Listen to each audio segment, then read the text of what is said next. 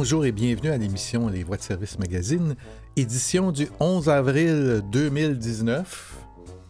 On s'approche du beau temps, semble-t-il. semble-t-il. Ben, au moins, aujourd'hui, on a du soleil. Oui. Ouais. Ah oui, puis hier, il a fait tellement beau hier après-midi. C'est de voir la neige fondre quasiment en la regardant. C'est Yvan Deslauriers qui vous parle et qui va animer euh, cette prochaine heure. Avec moi, il y a l'équipe en studio de- du jeudi matin avec Monique Kerouac Bonjour, chers collègues. et Marie Lalande Bonjour, bonjour. et Jean-François Roy qui euh, était avec nous à un moment donné comme remplaçant, mais il fait partie de l'équipe maintenant, je pense. Je peux plus me passer de vous. Et, et c'est réciproque. Oui, c'est totalement réciproque, oui. Bonjour, Yvan. Alors, mesdames, de quoi on va parler aujourd'hui, ce matin? Ce matin, alors, euh, de mon côté, euh, je- vous appréciez certainement l'illumination du pont Jacques-Cartier. Oui, oui. oui, J'aurais pu fait. parler peut-être du trou noir qui est très lumineux, mais bon, je pense que quelqu'un d'autre s'en occupera. Alors, euh, pourquoi on multiplie les éclairages ludiques à Montréal? Ah, C'est ce à quoi s'intéresse une chercheure de l'Université de Montréal. Alors, je vais vous parler de ça. Oui. Et également, parce que je, je Oui, lis un deux, deuxième euh, article en première partie, la paléogénétique.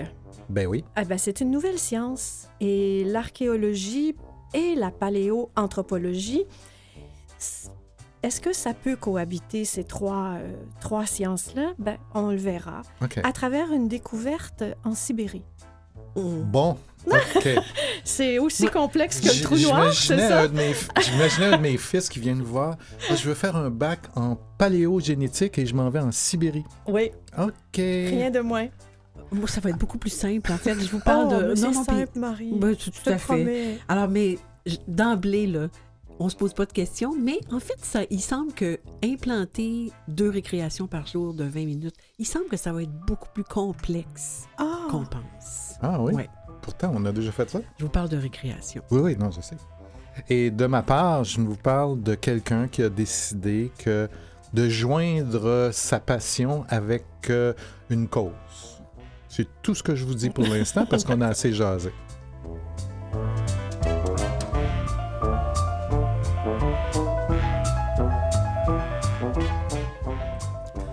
Monique, quelqu'un qui a déjà chanté euh, J'aime les nuits de Montréal. oui.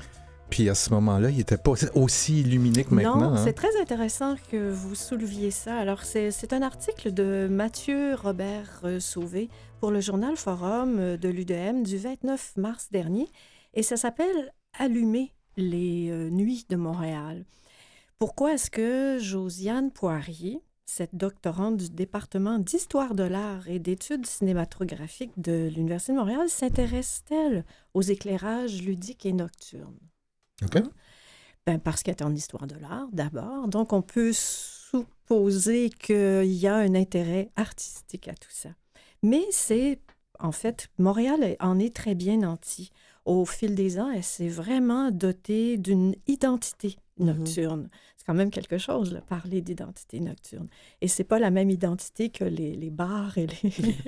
La- J'ai j'ai aucun préjugé là, présentement. D'accord. Alors, on, on a juste à penser, comme je le disais d'entrée de jeu, à l'illumination du pont Jacques-Cartier, Mhm. à- aux, aux éclairages du quartier des spectacles, aux projections vidéo architecturales Oui, c'est vrai. de, des tableaux de Cité De- Mémoire oui, c'est Ouais. Et au festival Montréal en Lumière. La Croix sur Montréal. C'en est quelques exemples. Mhm. Ça, c'est peut-être un petit peu différent. Mais bon. Euh, ensuite, ben, ce n'est pas un phénomène local, c'est un phénomène international.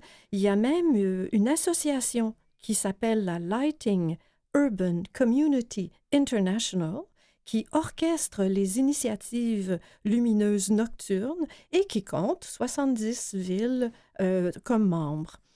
Les alors, je reviens sur la démarche de, de Madame Poirier. Pourquoi c'est elle? Qu'est-ce qui a déclenché, en fait, euh, son intérêt? Qu'est-ce qui a allumé? Qu'est-ce qui a allumé son intérêt? C'est bien ça.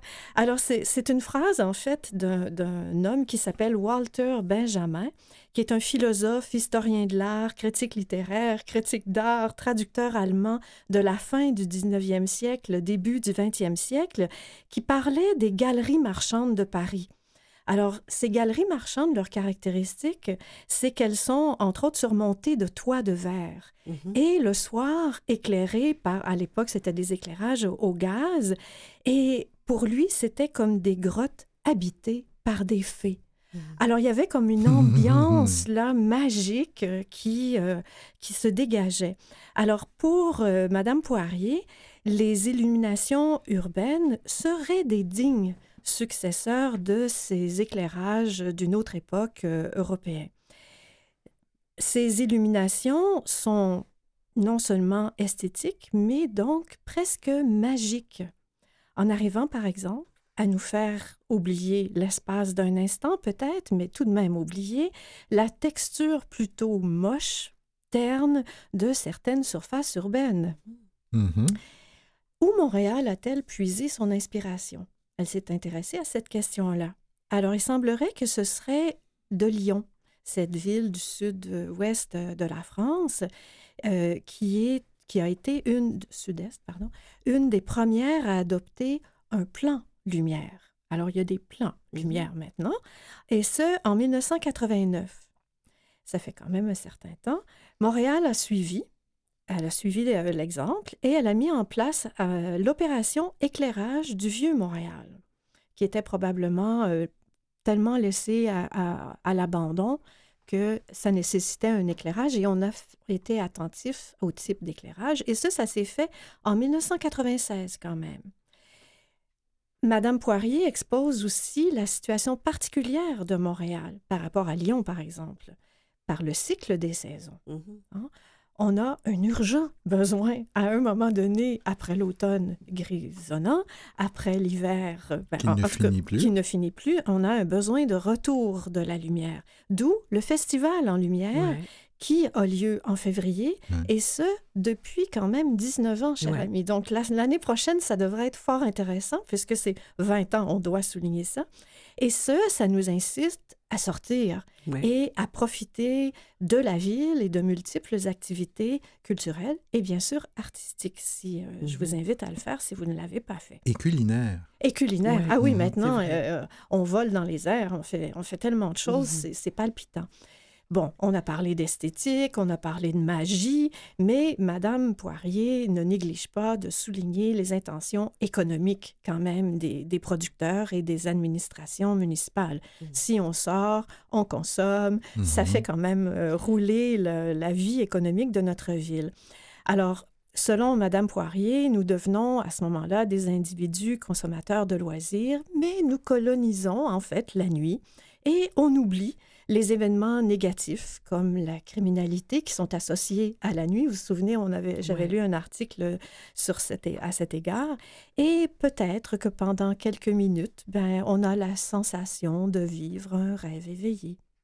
Mhm. Voilà, c'était l'article de M. Mathieu Robert Sauvé pour le Journal Forum de l'Université de Montréal du 29 mars 2019. Merci beaucoup, Monique.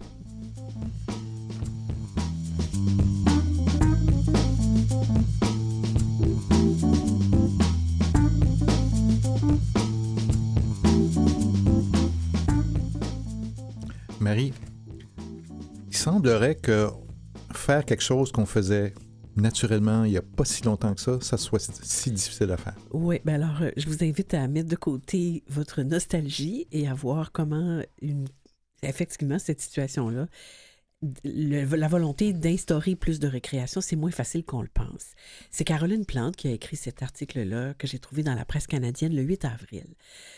Le 12 février dernier, dont on revient en arrière, Jean-François Roberge, le ministre de l'Éducation, avait loué les bienfaits des récréations sur la santé des jeunes. Oui. On s'entend tous là-dessus. Oui. Il s'était engagé à modifier le régime pédagogique pour y inscrire deux périodes de détente obligatoires d'au moins 20 minutes chacun, Mhm.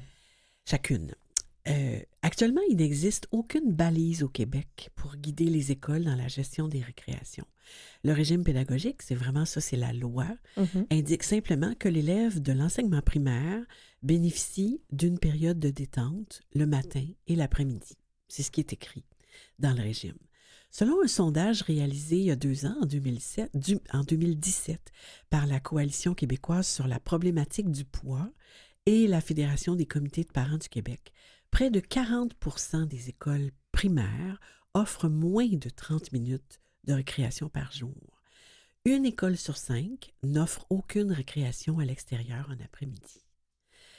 Alors, instaurer deux récréations obligatoires d'au moins 20 minutes chacune pose donc un défi plus grand qu'on pourrait le croire dans plusieurs écoles québécoises selon le Conseil supérieur de l'éducation. Sa présidente, Mme Lassonde, Marise Lassonde, comprend le gouvernement de vouloir offrir aux enfants plus de temps de détente dès l'automne prochain, mais elle identifie aussi plusieurs contraintes et défis pour les, établissements concernés. Elle a expédié un avis en ce sens au ministre de l'Éducation dans le cadre des consultations sur le projet de règlement qui inscrit au régime pédagogique un temps minimum de récréation par jour. En entrevue, Mme Lassonde a prévenu que la répartition du temps de surveillance, parce que ça prend des surveillants, entre le personnel, les espaces insuffisants, ainsi que le transport scolaire peu flexible, font partie des contraintes avec lesquelles les écoles doivent composer. L'ajout de minutes en surveillance pour, pour, les enseignants pourrait se traduire par une diminution du temps pour la réalisation de projets pédagogiques particuliers, ainsi que pour la récupération et l'encadrement des enfants. Mmh. Les élèves plus vulnérables seraient davantage touchés, avertit-elle. C'est un casse-tête à l'heure actuelle, euh, a déclaré Mme Lassonde. Tout le monde trouve ça bien comme principe, mais ça peut être un petit peu difficile de l'appliquer partout très, très, très vite. C'est ce qu'elle dit. Par ailleurs, le Conseil ne souscrit pas tout à fait à l'opinion du ministre qui affirme que sa mesure n'entraînera aucun coût supplémentaire. Tout un chapitre du document présenté est consacré aux répercussions financières. Pour les plus petites écoles, puisque le temps de surveillance requis peut dépasser les minutes disponibles dans la tâche éducative des enseignants. Donc, il y a une négociation à faire avec les syndicats. des heures de plaisir. L'ajout de ressources non enseignantes pour la surveillance, pour assurer la surveillance, sera nécessaire, peut-on lire dans le document. Pour les écoles qui souhaiteraient limiter l'impact sur la récupération et l'encadrement des enfants, les minutes ajoutées assumées par d'autres membres du personnel se traduiront par une augmentation de la masse salariale. De plus, des changements d'horaire pourraient déboucher sur une révision des contrats, une révision des contrats avec les transporteurs mm-hmm. et une hausse des coûts pourrait être des coûts qui sont ah associés à ça seraient à prévoir. Le Conseil recommande plus de souplesse dans l'application du règlement. Il ne recommande pas que ça ne se fasse pas, il recommande plus de souplesse. Il invite le ministre à donner davantage de flexibilité aux écoles et à prévoir une évaluation des effets de l'application du règlement après deux ans d'implantation. Le ministre Berge accueille l'avis du Conseil avec ouverture et tiendra, en tiendra compte pour la suite des choses, a affirmé son attaché de presse. On rappelle que le Conseil supérieur de l'éducation s'est constitué de 22 membres qui sont nommés par le gouvernement. Il a été institué en 1964 comme un organisme indépendant de consultation et de réflexion qui fait des recommandations au ministre de l'Éducation et de l'Enseignement supérieur sur toute question relative à l'éducation. Est-ce qu'ils en tiennent compte? Ça, c'est une autre histoire, mais ils peuvent être consultés et recommander des choses. Alors, on remercie Caroline Plante pour cette réflexion qui nous fait vraiment réagir. Oui. Le, vous voyez pas, là, effectivement, parce qu'on était à la radio, mais le non-verbal d'Yvan est éloquent. Ben, mais ça vient, ça vient, je trouve, documenter un article que vous aviez déjà lu, Marie, où on, était tellement enthousiaste et puis euh, tout ça allait se faire euh, comme si de rien n'était. Mais il y a comme des nuances ici, là, dans les milieux. Exactement. Je trouve qu'on est des adultes qui ne cherchent pas la façon de trouver la solution. C'était ton éditorial.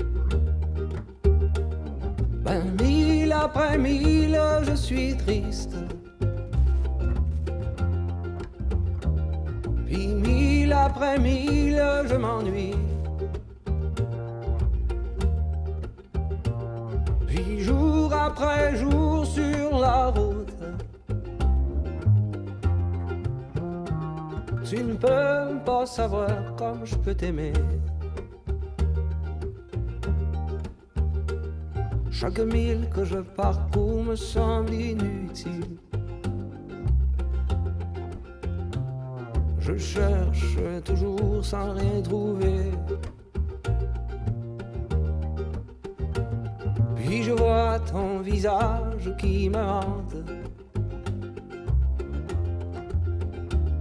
Je me demande pourquoi je t'ai quitté. Ben mille après mille, je suis triste.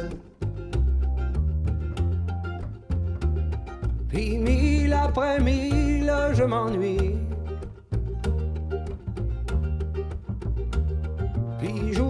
Après jour sur la route. Tu ne peux pas savoir comme je peux t'aimer.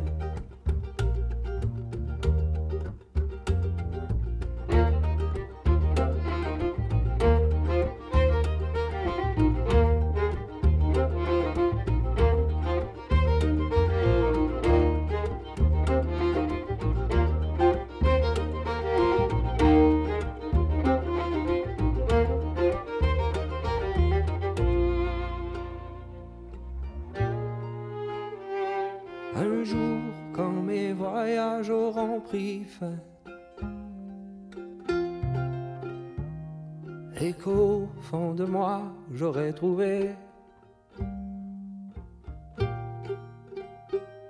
cette paix dont je sentais le besoin. À ce moment, je pourrai m'arrêter. Ben mille après mille, je suis triste.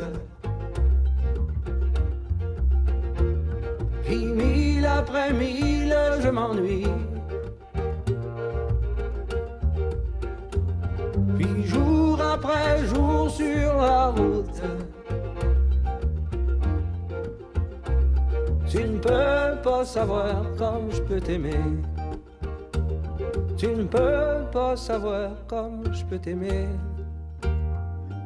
Tu ne peux pas savoir comme je peux t'aimer. Alors, certainement que tu ne peux pas le savoir comme je peux t'aimer. On l'aime, lui. C'est Fred Pellerin. Quel Oui, on l'aime Il est tellement polyvalent. C'était bien sûr la chanson Mille après mille qui est sortie sur son album nommé Silence en 2009. Et Yvan, j'ai choisi cette, cette chanson parce que je pense que c'est un petit peu en lien avec votre prochain sujet. Vous nous parlez de kilométrage, peut-être? Tout à fait. Ah, vraiment, tout un lien. Ça s'appelle 5000 kilomètres pour une bonne cause, sous la plume de Pascal Milano dans la presse du 29 mars. Je vous présente François Desjardins-Turcotte, qui compte une dizaine de marathons à son actif et a récemment fait la transition vers les ultramarathons. Fait qu'il court.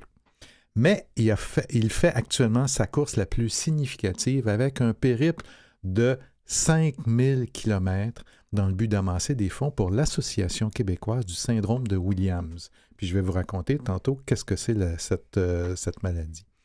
Il est parti de Victoria. Je, je veux juste vous rappeler qu'un marathon, c'est 42 km. Puis là, il court 5000. Mhm. Parti de Victoria, en Colombie-Britannique, en octobre dernier, le jeune trentenaire a traversé l'État de Washington, l'Oregon et la Californie avant de se rendre en Floride en avion, évidemment.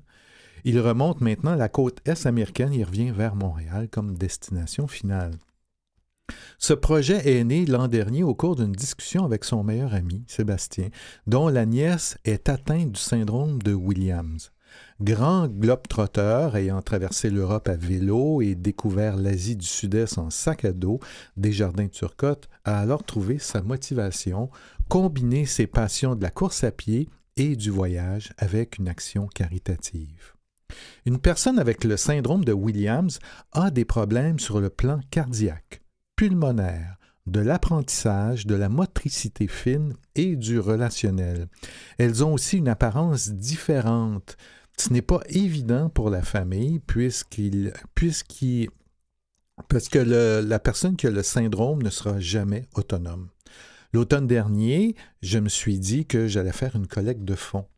Et comme je cours 5000 km, j'ai placé la barre à 5000 dollars.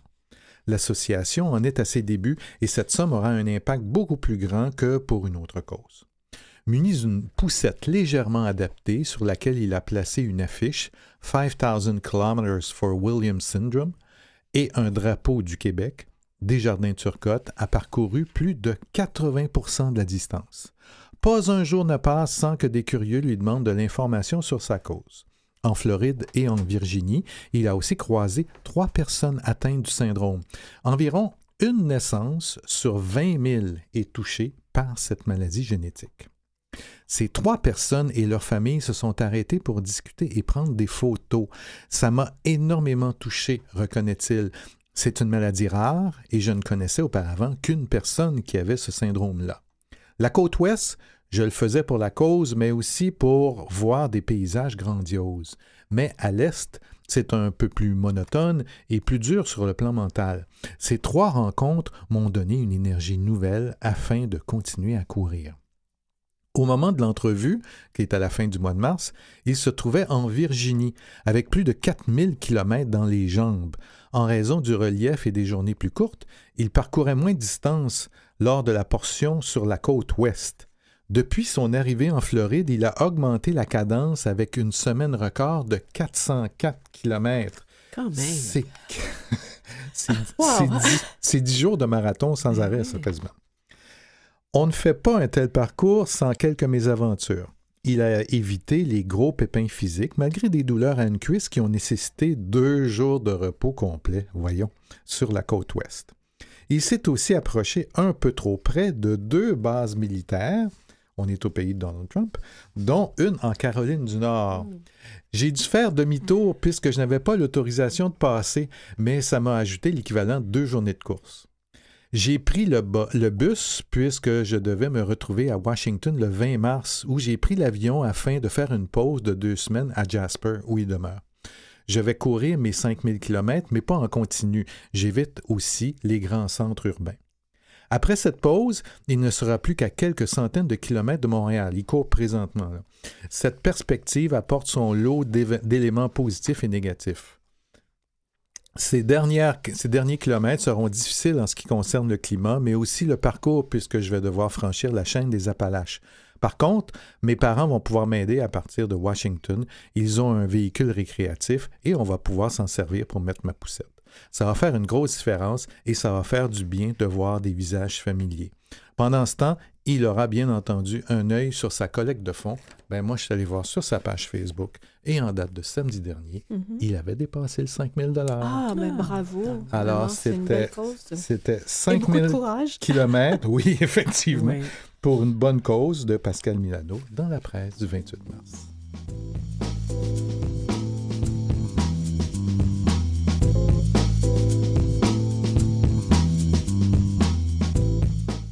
Alors, Monique, euh, on s'en va en paléogénétique. Exactement. C'est un article de William Rowe Pira pour la revue La Recherche de janvier 2019. Je vous donnerai le titre à la fin. Bien sûr. Vous ne connaissez peut-être pas euh, Denisova II, surnommée Denis. Non. Non. C'est une jeune fille qui est issue d'un père dénisovien et d'une mère néandertalienne. Ah? OK.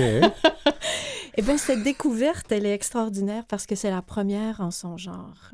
On en a parlé, semble-t-il, dans la revue Nature, C'est la première métisse, quoi? qu'on a identifiée. Ouais. Oui, oui, Ouais. exactement. Pourquoi on l'a identifiée? C'est à- c'est grâce à un os qui, avait une, une- qui était assez long et qui était vieux de 90 000 ans, qui faisait partie de plus de 2000 os, euh, fragments en fait, euh, qui ont été extraits de la grotte Denisova, qui est située en Sibérie, d'où le voyage en Sibérie. Oui, oui, oui, bien hein. sûr. Alors, l'analyse, elle a été faite à partir de l'ADN. Ça, c'est vraiment aussi particulier et c'est associé à la génétique, d'où le paléogénétique. Et ce, à partir de, de, de l'os. Donc, on a pu déterminer non seulement ses origines, euh, génétique, mais on a pu dire que c'était une jeune fille de 13 ans euh, à sa mort. Cette étude de, de l'ADN nucléaire a permis donc, comme je le disais tout à l'heure, de déduire qu'on avait un père dénisovien et une mère néandertalienne. Euh, c'est c'est très important, c'est particulier parce qu'elle confirme le métissage. Ce qui n'est, on, on le sait par rapport à l'Homo sapiens euh, et le néandertalien, mais pas par rapport à cette euh, catégorie qui est le dénisovien. Cette branche-là. hein. Cette branche-là, oui. Euh, c'est des groupes qui ont convergé vers 390 000 ans. J'aime beaucoup euh, citer ces, ces années antérieures parce que ça nous amène ailleurs. Morphologiquement, il n'existe pratiquement aucune information sur ces humains qui sont proches, mais semble-t-il différents. Donc, cette, cette découverte de cet individu métis nous révèle aussi la place qui devient de plus en plus importante que l'on laisse, que prend en fait, pas que l'on laisse, mais qu'on- que prend la génétique par rapport ou par opposition à la paléontologie et à l'archéologie. Euh, le séquençage de l'ADN, en fait, redessine les cartes aussi géographiques. Ça apporte des, informations sur les modalités de déplacement et de remplacement des mélanges de, de sociétés anciennes. Alors, euh, ça permet aussi de lever le voile sur des individus pour lesquels les indices morphologiques, ce que nous apporte le carbone 14, Mhm. euh, ne pouvaient être révélés. Mhm. Euh, mais la- l'approche de la paléontologie, qui, qui a vraiment éclos avec l'apparition du carbone 14, maintenant est un peu en concurrence avec la paléontologie. Ils s'opposent, euh, entre autres peut-être parce qu'ils ne se comprennent pas. Mhm. Ils ne se comprennent pas, ils ont des objets un peu différents. C'est sûr que si je suis en génétique, je suis spécialiste de biologie et de génétique, alors que l'archéologie, bon, c'est l'histoire archéologique. Les, les généticiens travaillent sur des populations comme un ensemble d'individus qui se reproduisent, alors que les archéologues utilisent, étudient les complexes culturels. Mhm. Alors, c'est tout à fait autre chose L'intention est, la- est différente. est différente. Alors, on souhaite que ces scientifiques puissent se réconcilier, puisque je pense que les, et ça c'est mon éditorial, ces, ces sciences sont complémentaires et peuvent nous révéler tellement de choses sur la préhistoire. Tout à fait. Donc, savoir qu'une jeune fille avait 12 ans à cette époque-là. Ouais, mais c'est des mouvements plutôt. Alors, on vous laisse quelques instants pour aller rafraîchir votre jus ou réchauffer votre café, c'est selon, et on vous revient.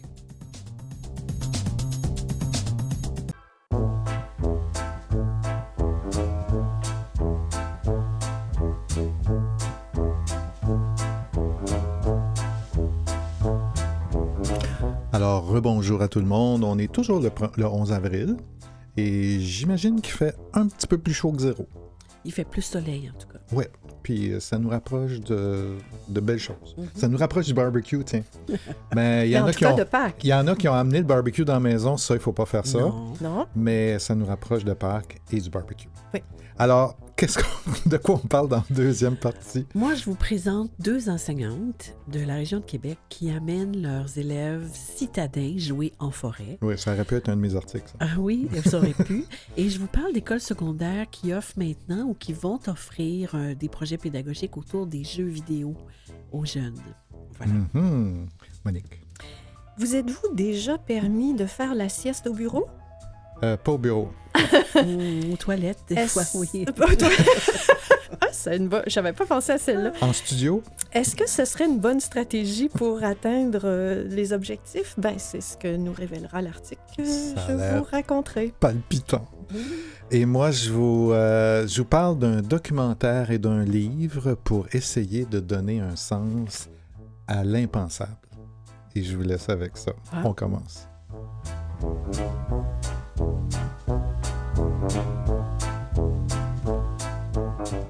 Alors Marie, on s'en va jouer dans le bois. Oui, on s'en va faire du jeu libre en forêt. C'est un texte de Gabriel Bélan qui a été publié dans la presse en fin de semaine dernière, le Mhm. 7. Alors, imaginez-vous, il est 9h30, mais c'est pas pour vrai, mais il est exact, à peu près 9h30. Oui, oui, oui. ouais. Normalement, les élèves de l'école Saint-Malo à Québec devraient être en classe, mais pas en ce jeudi d'avril. Ce matin, ils jouent, ils jouent dans le bois. Ce matin, comme ce matin-là? Euh, c'est le matin? matin dont on parle. Il y a une semaine. Oui, effectivement. Ils grimpent sur des buttes de neige. Ils s'amusent à chercher la branche la plus impressionnante. Ils sautent à pieds joints dans l'eau. Quand des enfants ont peu ou pas de contact avec la nature, incombe-t-il à l'école de les amener jouer dehors? À cette question, deux enseignantes d'une école défavorisée de Québec répondent oui, sans hésiter.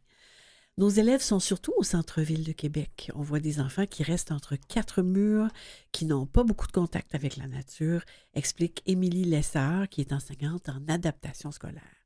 Elle et sa collègue Nancy Fall ont donc décidé d'initier leurs élèves aux jeux libres en forêt.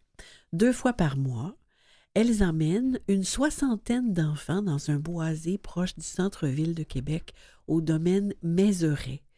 Elles n'ont pas attendu les maigres fonds publics consacrés aux sorties parascolaires. Non, non, non. Elles ont plutôt lancé une campagne de sociofinancement et amassé 6 300 dollars pour notamment payer le transport par autobus.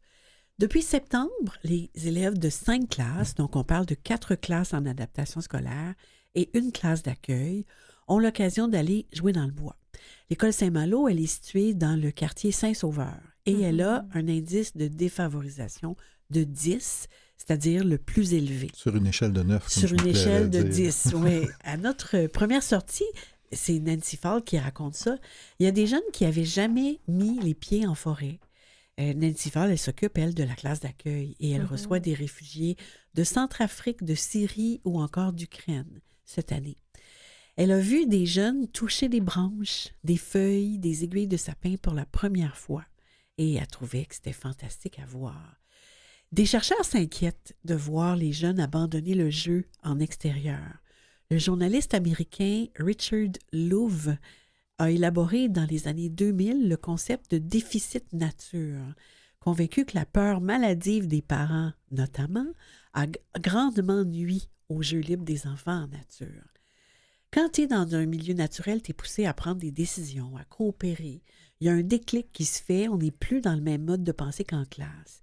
C'est euh, Claude Dugas, qui est professeur euh, titulaire au département des sciences de l'activité physique de l'Université du Québec à Trois-Rivières, qui mentionnait ceci.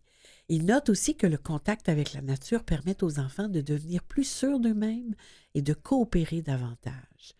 Nancy Fall et Émilie Lessard défendent l'idée du jeu libre.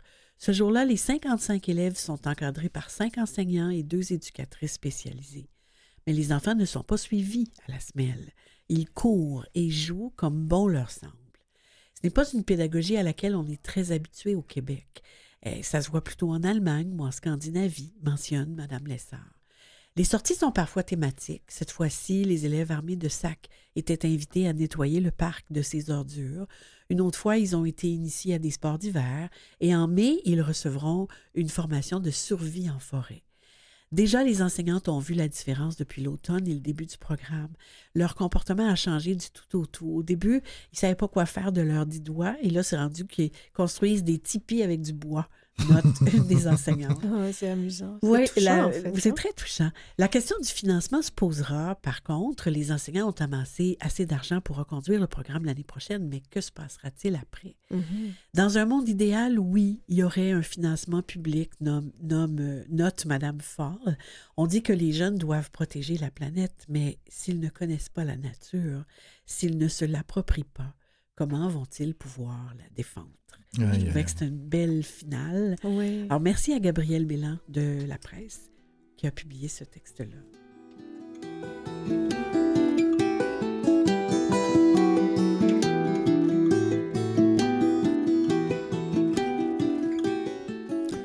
Alors, euh, je voulais un article, des extraits d'un article qui, pour moi, ont été très importants. Euh, il y a un petit défi à lire, à, fait- à faire cette lecture-là. Ça s'appelle Aujourd'hui, je ne me sens plus coupable, écrit par Simon Drouin dans la presse du 8 avril. Sylvie Bernier ne fait pas que parler des saines habitudes de vie. Elle prêche par l'exemple. Pour cette première entrevue sur la parution d'un livre et d'un documentaire racontant un drame qu'elle a vécu il y a 17 ans, elle part marcher autour de chez elle avec son téléphone et ses écouteurs. Elle a pris cette habitude depuis quelques années. Le journaliste, Simon Drouin, fera de même, ce qui la fait rire et lui fait plaisir. Ça, c'est la partie légère. Oui, oui, oui. On pourrait même dire légère. Oui, le sujet est pourtant grave. Le 24 juillet 2002, Sylvie Bernier a assisté impuissante à la noyade de son neveu de 5 ans, Raphaël Bernier. Avec sa famille et celle de son frère, elle participait à une randonnée en canot sur la rivière Nouvelle en Gaspésie. L'activité n'annonçait pas de danger particulier, surtout en présence de trois prétendus guides. Elle a viré au cauchemar quand le canot de son frère, dans lequel se trouvait Raphaël, a heurté une embâcle de bois et de branches. L'embarcation a chaviré avant d'être engloutie et entraînée au fond par le courant. Coincé, le petit n'a jamais pu remonter à la surface malgré son gilet de sauvetage.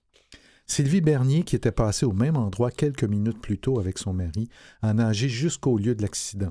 Sa belle-sœur, France, et son autre neveu, Antoine, âgé de sept ans, étaient sains et saufs. Mais les minutes s'écoulaient et Raphaël manquait désespérément à l'appel.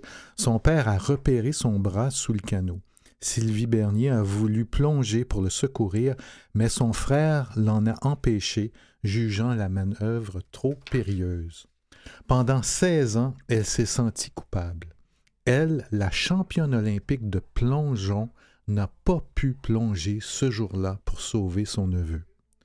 Sauf en de rares occasions, elle n'a jamais parlé publiquement de ce drame qui l'a grugé de l'intérieur, mise en colère, menée au désespoir et lui a fait vivre des crises d'anxiété.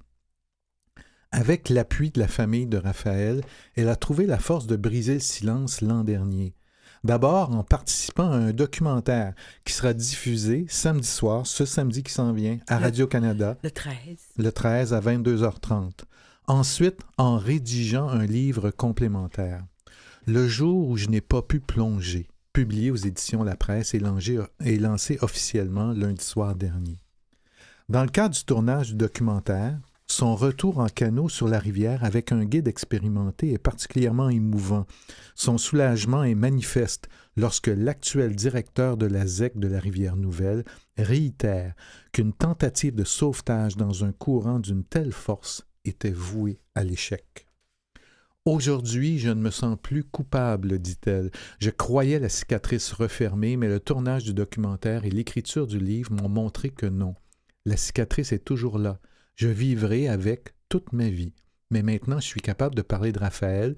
Je suis capable d'affirmer avec confiance qu'on peut donner un sens à l'impensable, la mort d'un enfant devant ses yeux. L'une de ses missions est la mise en application des recommandations du coroner.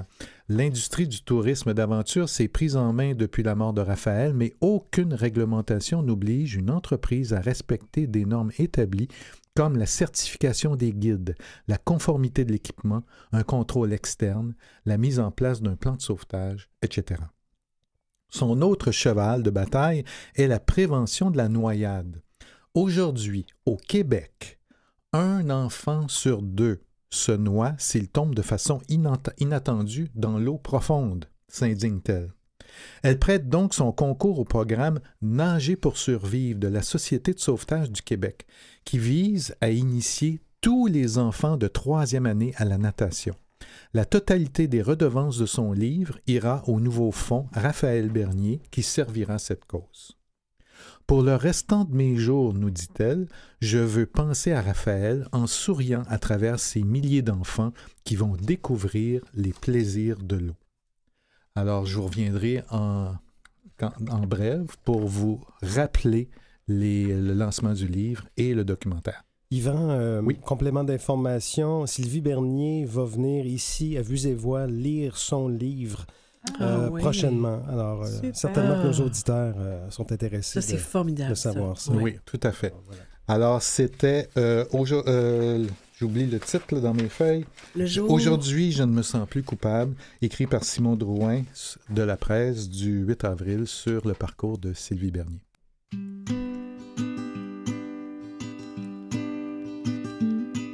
La pelouse est longue, faut que je l'attende, la vaisselle est sale, faut que je la lave. Je pense qu'on est dû pour faire une brassée. Toi t'es encore couché, faut pas que je te réveille. J'arrive de travailler, je fais souper. Faut pas que j'oublie de mettre les poubelles au chemin. Et puis toi, tu dors. Puis toi, tu dors. Me donne à ma job six jours semaine. Chaque fin de mois, j'ai plus une scène. Tu me parles de mettre des gros robots sur ton pick-up. Ça doit faire trois mois que t'es sur le chômage. Tu fais rien que chialer, t'as pas d'ouvrage. Puis moi, je cours après ma queue comme un veau. Et puis toi, tu dors. Puis toi,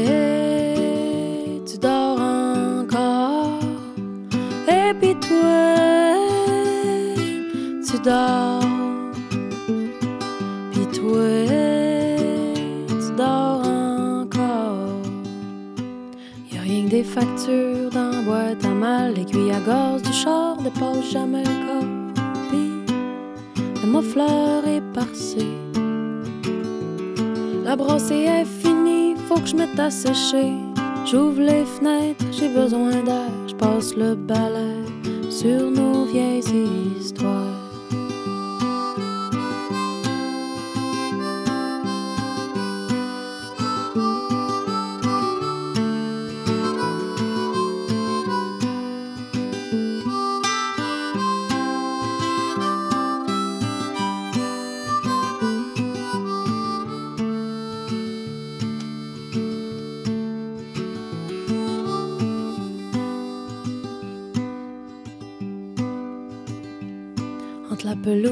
Pousse puis le soleil qui se lève à un moment donné, falloir que tu fasses pareil. En attendant, je sac mon camp sur le pouce. Et puis toi,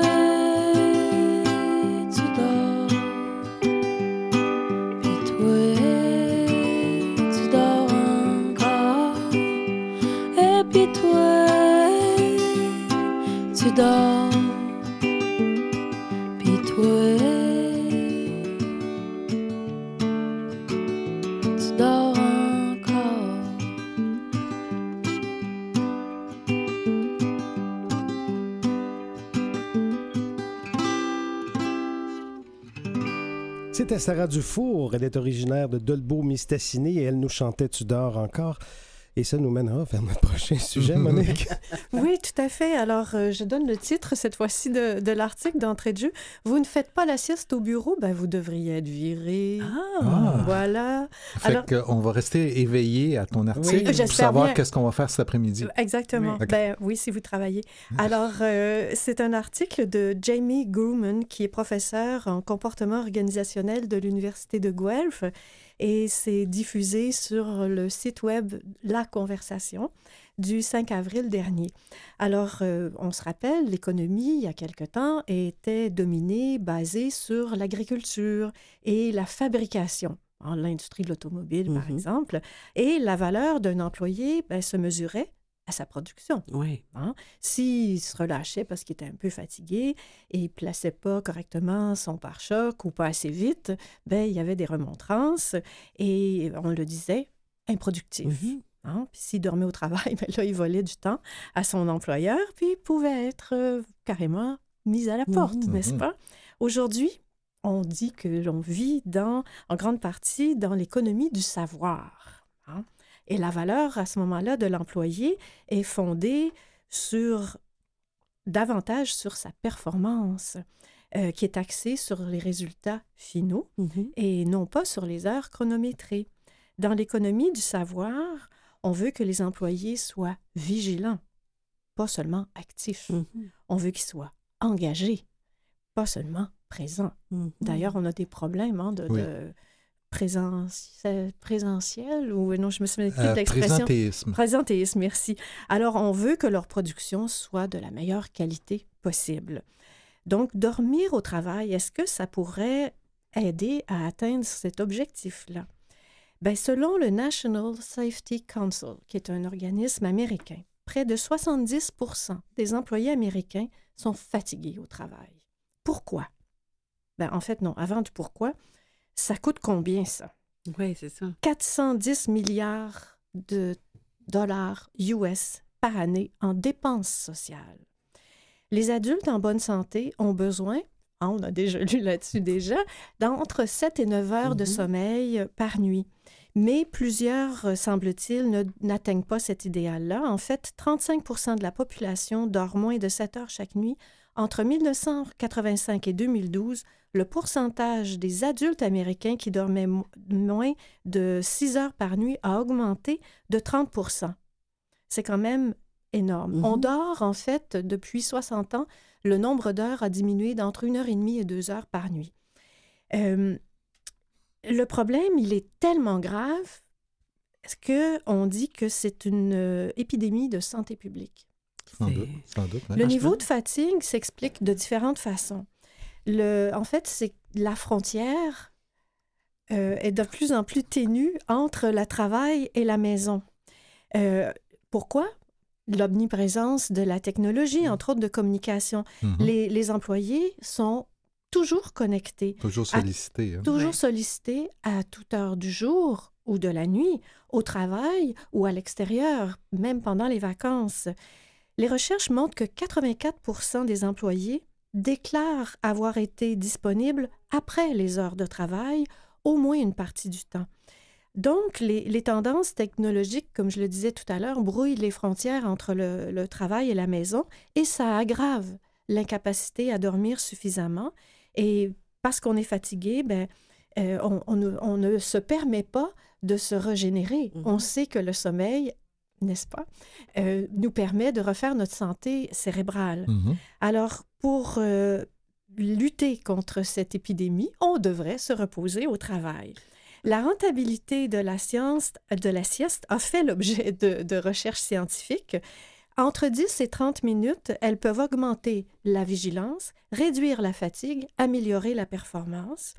Euh, c'est même plus efficace que certaines euh, médications que l'on inflige à nos gens trop fatigués.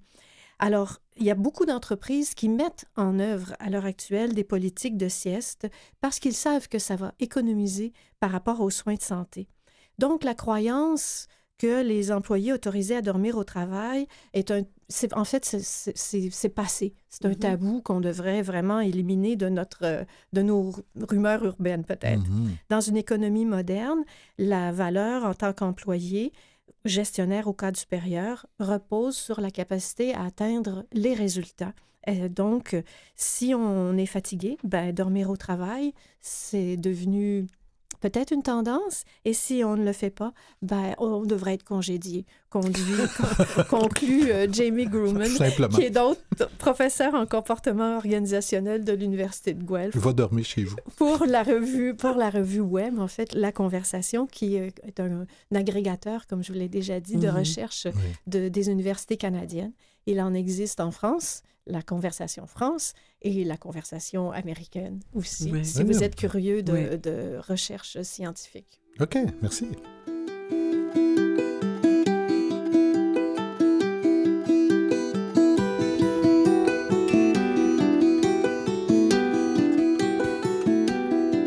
Alors, Marie, je fais le survol de tes titres pour ce matin. Mhm.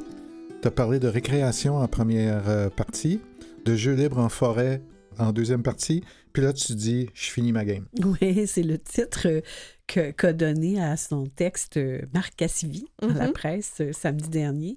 Je finis ma game, point d'exclamation. Alors, je vous mets en contexte. Le, le prince Harry, petit-fils à barbe rousse de notre chef d'État à tous, la reine, a déclaré que le jeu vidéo Fortnite doit- doit- devrait être banni parce qu'il rend plus dépendant que la drogue et l'alcool. Il n'y a pas tort. L'an dernier, l'Organisation mondiale de la santé, l'OMS, a ajouté le trouble du jeu vidéo dans la mise à jour de sa classification internationale des maladies. Donc, une raison pour pas dormir le soir. Oui, euh, notamment, entre autres. Ouais. La véritable dépendance aux jeux vidéo ne touche que 0,5 de la. Je- oui, c'est ça, 0,5 de la population générale, selon toujours l'OMS. Mais c'est un phénomène assez inquiétant pour qu'on y accorde une attention particulière. Dans le milieu scolaire, on réagit de différentes manières. De plus en plus d'écoles privées aux États-Unis s'affranchissent de la technologie, rapportait récemment le New York Times. Notamment, ils interdisent les téléphones cellulaires en classe. Entre autres que, alors que dans quantité d'écoles québécoises, les jeux vidéo sont bannis en classe, d'autres, au contraire, ont décidé de transformer le vif intérêt des élèves pour les jeux électroniques en projet pédagogique.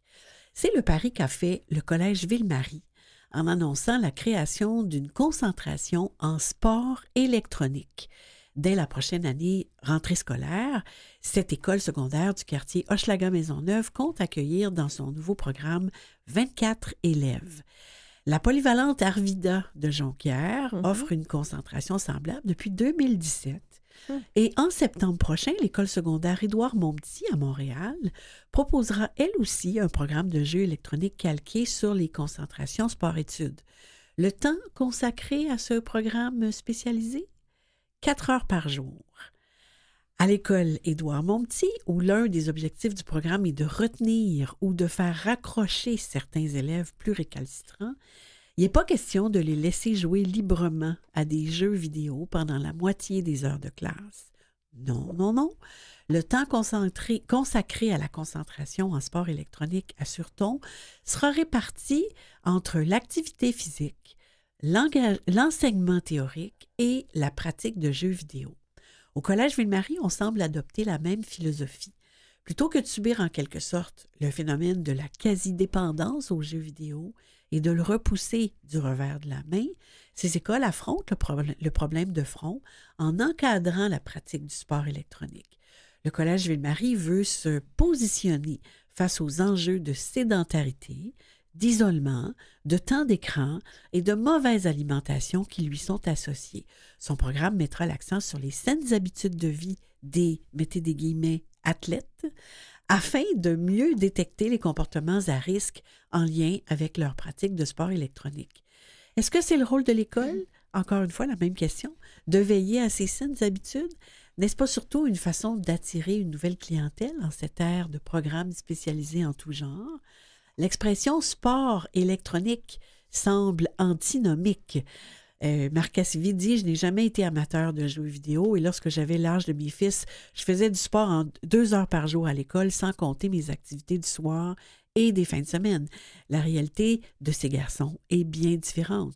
La réalité, c'est que le sport électronique est, est extrêmement populaire, que certains gamers en ont fait leur profession, que Montréal est une plaque tournante de l'industrie du jeu vidéo, elle-même en pleine expansion, que le e-sport, Mhm. ça s'appelle comme ça, permet de développer chez les jeunes, selon plusieurs spécialistes, des habiletés sociales et des aptitudes de communication.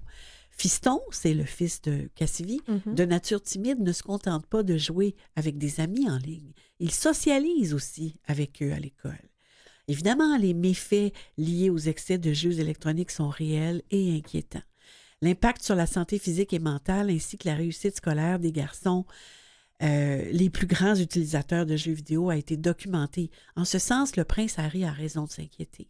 C'est sa proposition de solution au problème, l'interdiction pure et simple, qui est discutable. Les jeux vidéo comme Fortnite ne disparaîtront pas par magie, même si on tente de les bannir.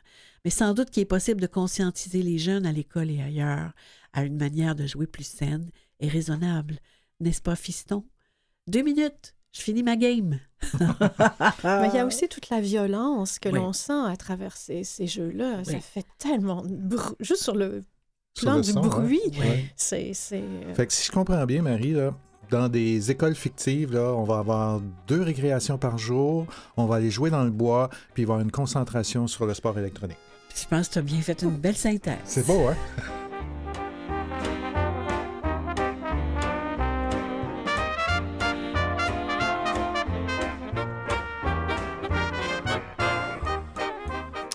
Monique. Ben, je vous parle de chats.